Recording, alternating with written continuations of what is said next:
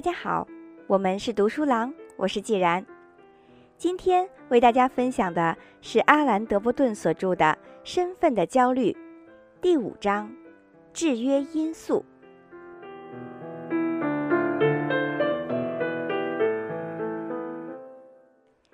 在传统社会里，要获得上层身份异常困难，但值得欣慰的是，上层身份一旦获得，就不易丧失。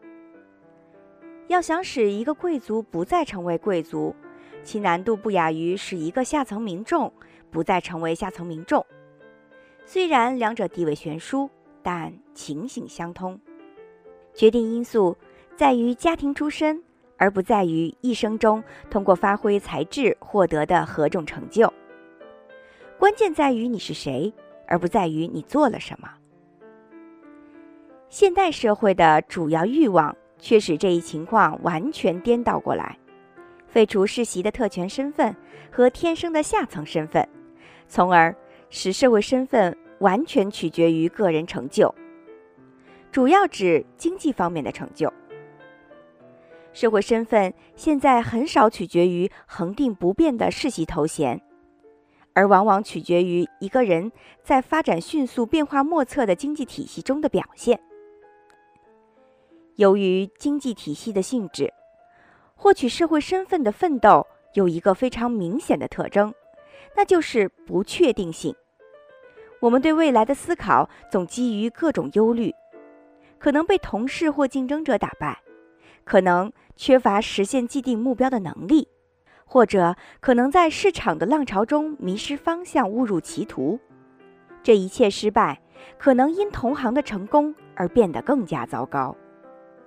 焦虑是当代欲望的伴随产物，因为生计与名誉均受到至少五种无法预测的因素的制约。这五种因素构成了五个原因，可以用来解释如下问题：即我们在等级社会里为何无法稳妥地获得或持有一个自己渴望的位置？一。受变幻无常的才能的制约。如果我们的身份取决于我们的成就，那么人们普遍认为，成功所需的就是才能，以及当心灵的宁静上升到重要位置时，对才能的可靠把握。但在多数活动中，才能并不能供我们随意支配，它可以在一阵时间出现，然后径自消失。丢下一个烂摊子。我们不能随意召唤我们身上最优秀的品质，我们远远不能拥有自己偶尔展现的才华。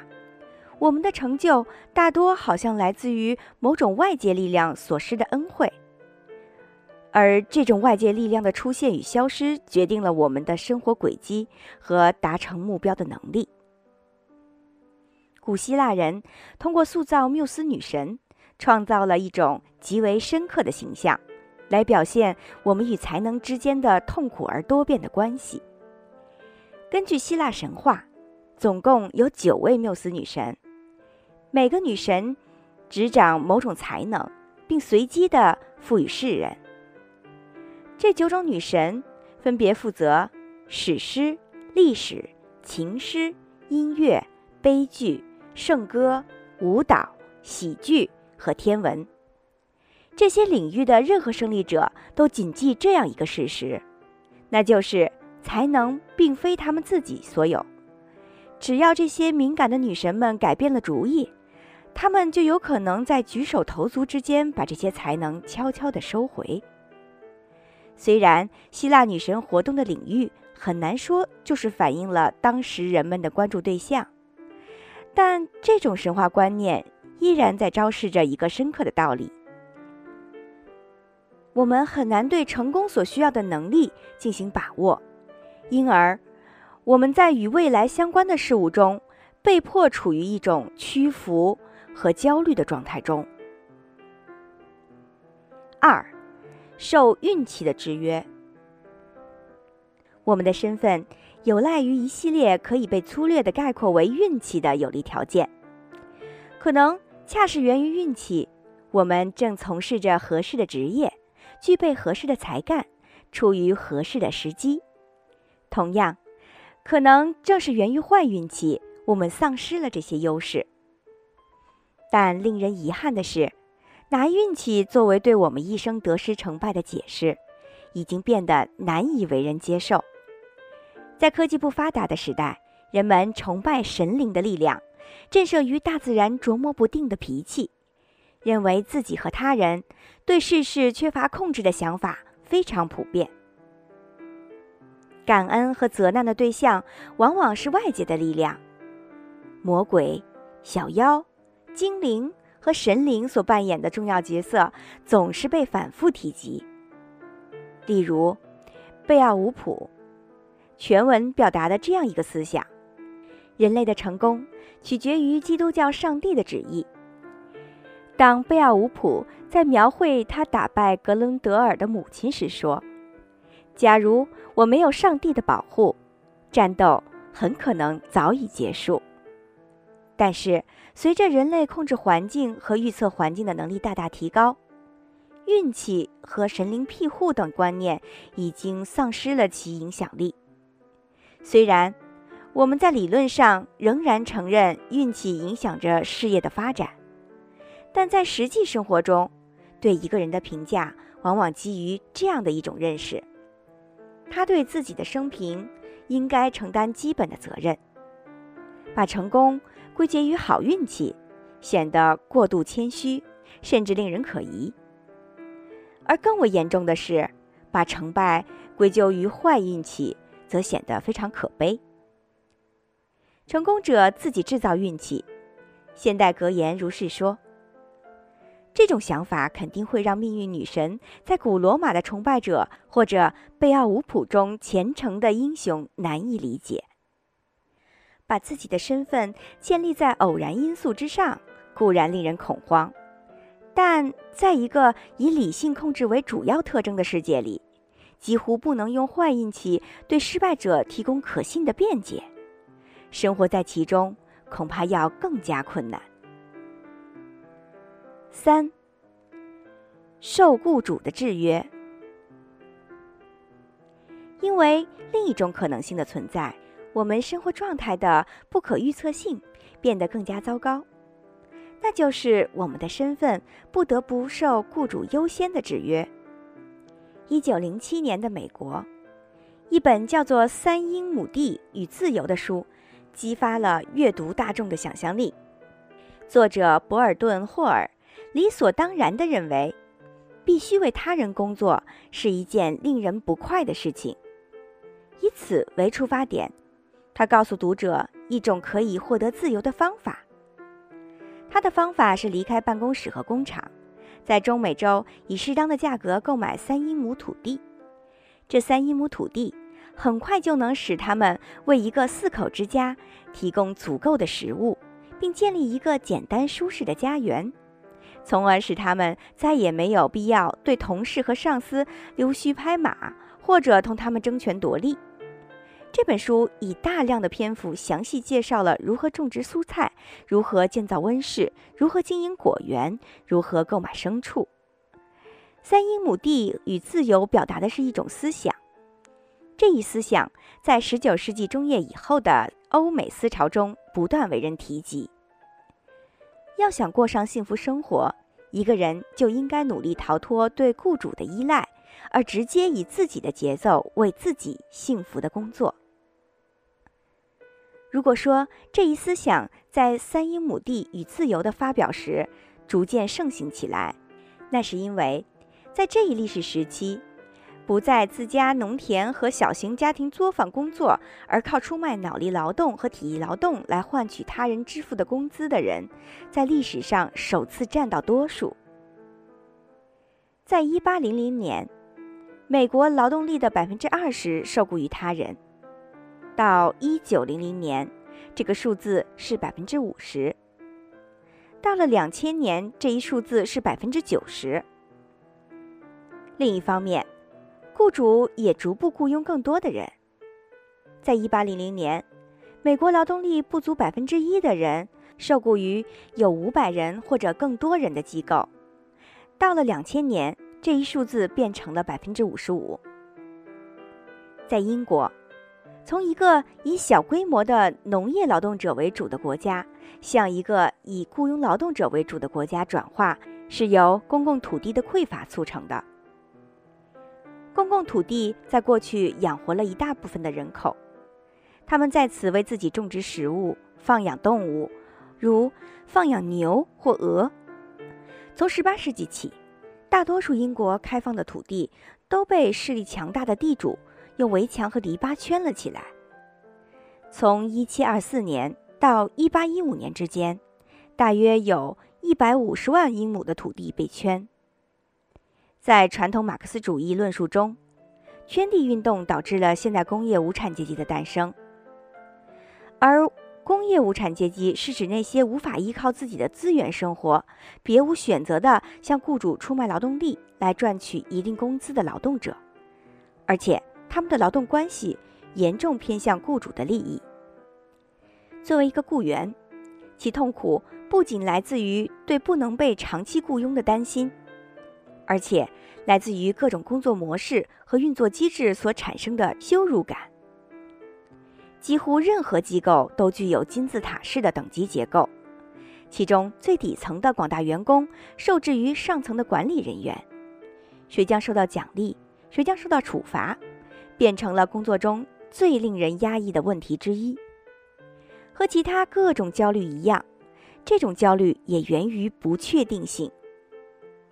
因为在多数领域中，对成绩很难进行准确评估，因此，升迁之路和贬底之途具有明显的偶然性。各种机构的金字塔中，成功爬到顶端的，并不一定是工作中的佼佼者，却往往是那些精通权术之人，而权术在文明生活中很难得以传授。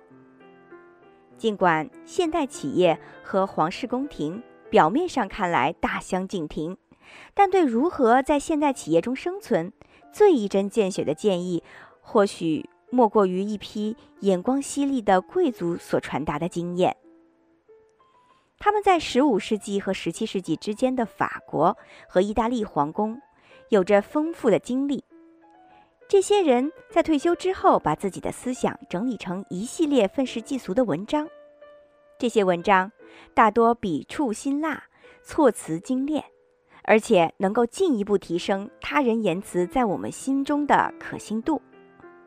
例如，马基雅弗里、圭切尔迪尼、拉罗什富科和拉布吕列尔，他们的著作可以为我们的行为提供指南。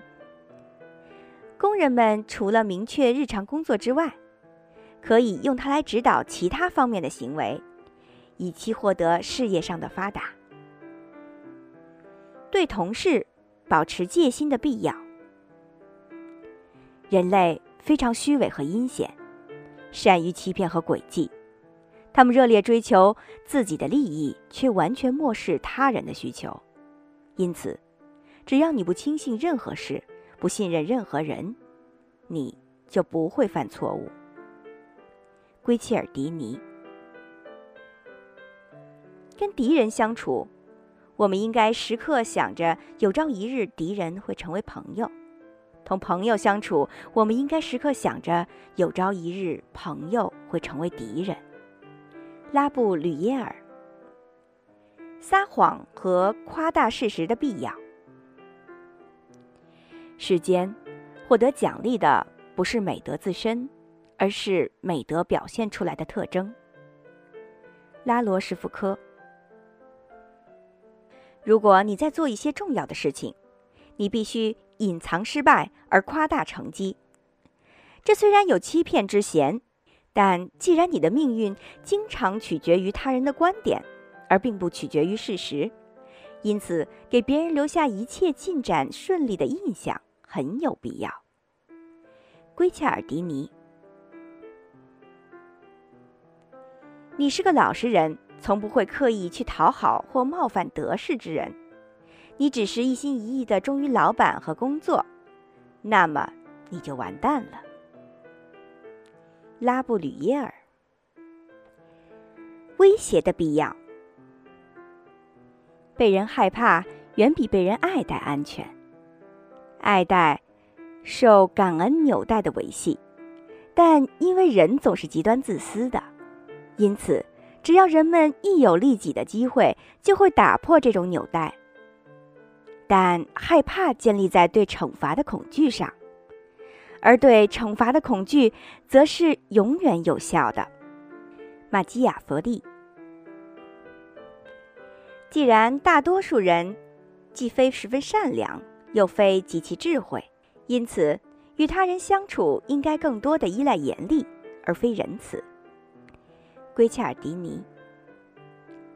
当然，我们可以掌握宫廷官吏的软硬两手，学会如何在同事中顺利航行，就像在犬牙交错的海岸线上航行一样。但这样做的必要性。绝非令人心平气和。就办公室和厂房而言，很容易让人想起三英亩土地、半打鸭子和自由的诱惑。四，受雇主盈利原则的制约。雇佣工作的稳定可靠性，不仅依赖于机构中的权术运作，而且依赖于公司的市场上保持盈利的能力。然而，任何生产商都很难长期保持有竞争力的地位和价格上的优势。残酷的竞争会给很多员工带来焦虑感，如同站立在一块正在融化的浮冰上。因为公司提高盈利率的最有效、最快速的途径，几乎无一例外是大幅度的裁员。背负财政压力的公司。往往会解雇来自高收入国家的员工，而雇佣来自偏远低收入国家的员工。他们也可能会与竞争对手合并来提高盈利率。在此过程中，可以裁掉因员工合并而形成的富裕人员。公司也可以研制机器来替代员工。自动柜员机，也就是 ATM 机，一九六八年研制成功。次年，首次安装在曼哈顿汉华银行一家支行的墙上。十年之后，全世界有五万台自动柜员机。截止两千年，全世界有一百万台自动柜员机。不管自动柜员机的技术多么为人称道，银行出纳员没有任何值得为之庆贺的理由。一台自动柜员机可以做。不少于三十七个银行出纳员的工作，而且很少生病。后来的各种数据都证实了这一比例。在美国，一九八零至一九九五之间，银行业有五十万名员工失业，大体上相当于从事银行日常营业工作的一半劳力。其部分原因就是因为发明了快速高效的机器。企业必须不断地为市场提供更新更好的产品，而员工也随时为企业的这种压力所能导致的结果忧心忡忡。在历史的长河中，物品和服务的生命周期曾经比提供和消费他们的人类的生命周期更为长久。在日本，和服和武士外套在四百年间保持不变。在中国，十八世纪的人穿着打扮和他们十六世纪的祖先并无二致。在北欧的一三零零至一六六零年之间，耕犁的样式没有发生过变化。这种稳定性肯定能够赋予技工和工人一种安全感，他们会觉得他们所从事的行业在他们这一生中不会有任何的改变。但自从十九世纪中叶以来，产品的生命周期急剧缩短，从而破坏了工人认为自己从事的行业会保持长期稳定的心理。新产品和新的服务方式的出现所导致的旧产品和旧的服务方式的急剧衰落，在各个经济领域中司空见惯。铁路发明之后，运河的衰落；喷气引擎发明之后。客轮的衰落，汽车发明之后，马匹作为运载工具的衰落，个人电脑出现之后，打字机的衰落等等。市场对创新的狂热追求，逼迫生产工厂以高额的成本进行产品开发。他们的得失成败，往往取决于能否成功推出一个新产品。公司就如同惶惶不安的赌徒一样，在大赚一笔之后，很难干净利落的脱身。而是如同顶着枪口，被迫继续把自己的资产和员工的生计压在几个乃至一个赌注的结果上，其结局要么是积累了并不稳当的巨额财富，要么就是把自己毁掉。五，受全球经济发展规律的制约，公司和其员工的生存。受到经济整体发展规律的威胁。西方国家的经济史，自从进入19世纪以来，一直遵循着一种发展与衰退交替重复的模式。最典型的模式是四五年的经济发展之后，紧随着一两年的经济紧缩，偶尔会出现持续五六年之久的大面积的经济衰退。国家经济的曲线图。就像起伏绵延的山脉一样，在曲线所有向下运动的地方，都包含着长期运营的公司的破产、工人下岗、工厂倒闭以及股市崩盘。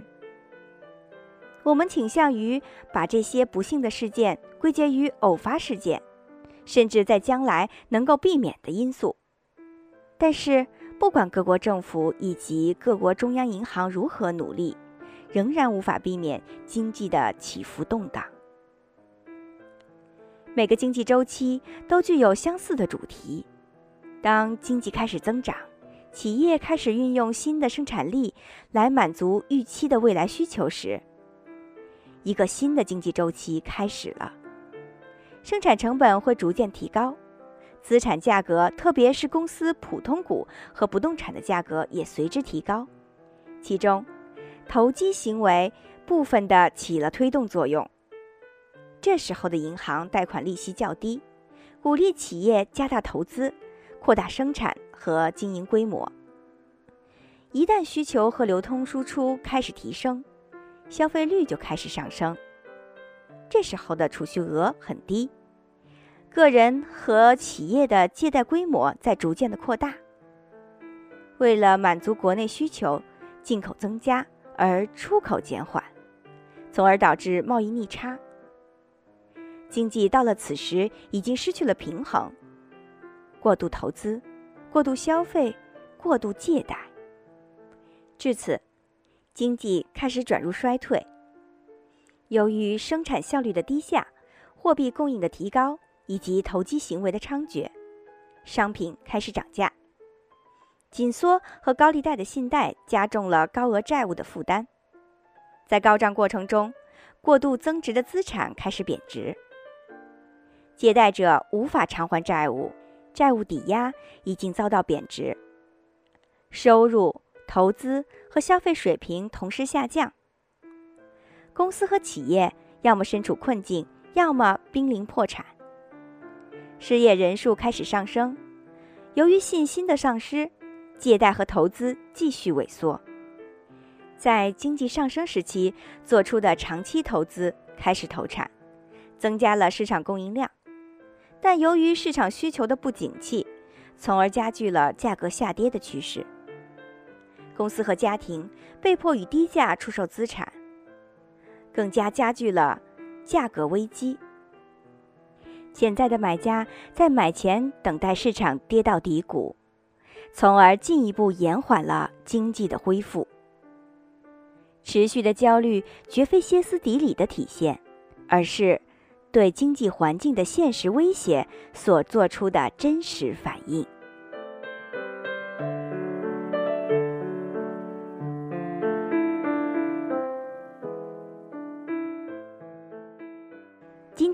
就为大家分享到这里，感谢您收听。阿兰·德伯顿所著的《身份的焦虑》第五章“制约因素”的第一小节，后面精彩的内容敬请关注。我是既然，我们是读书郎，谢谢收听，再见。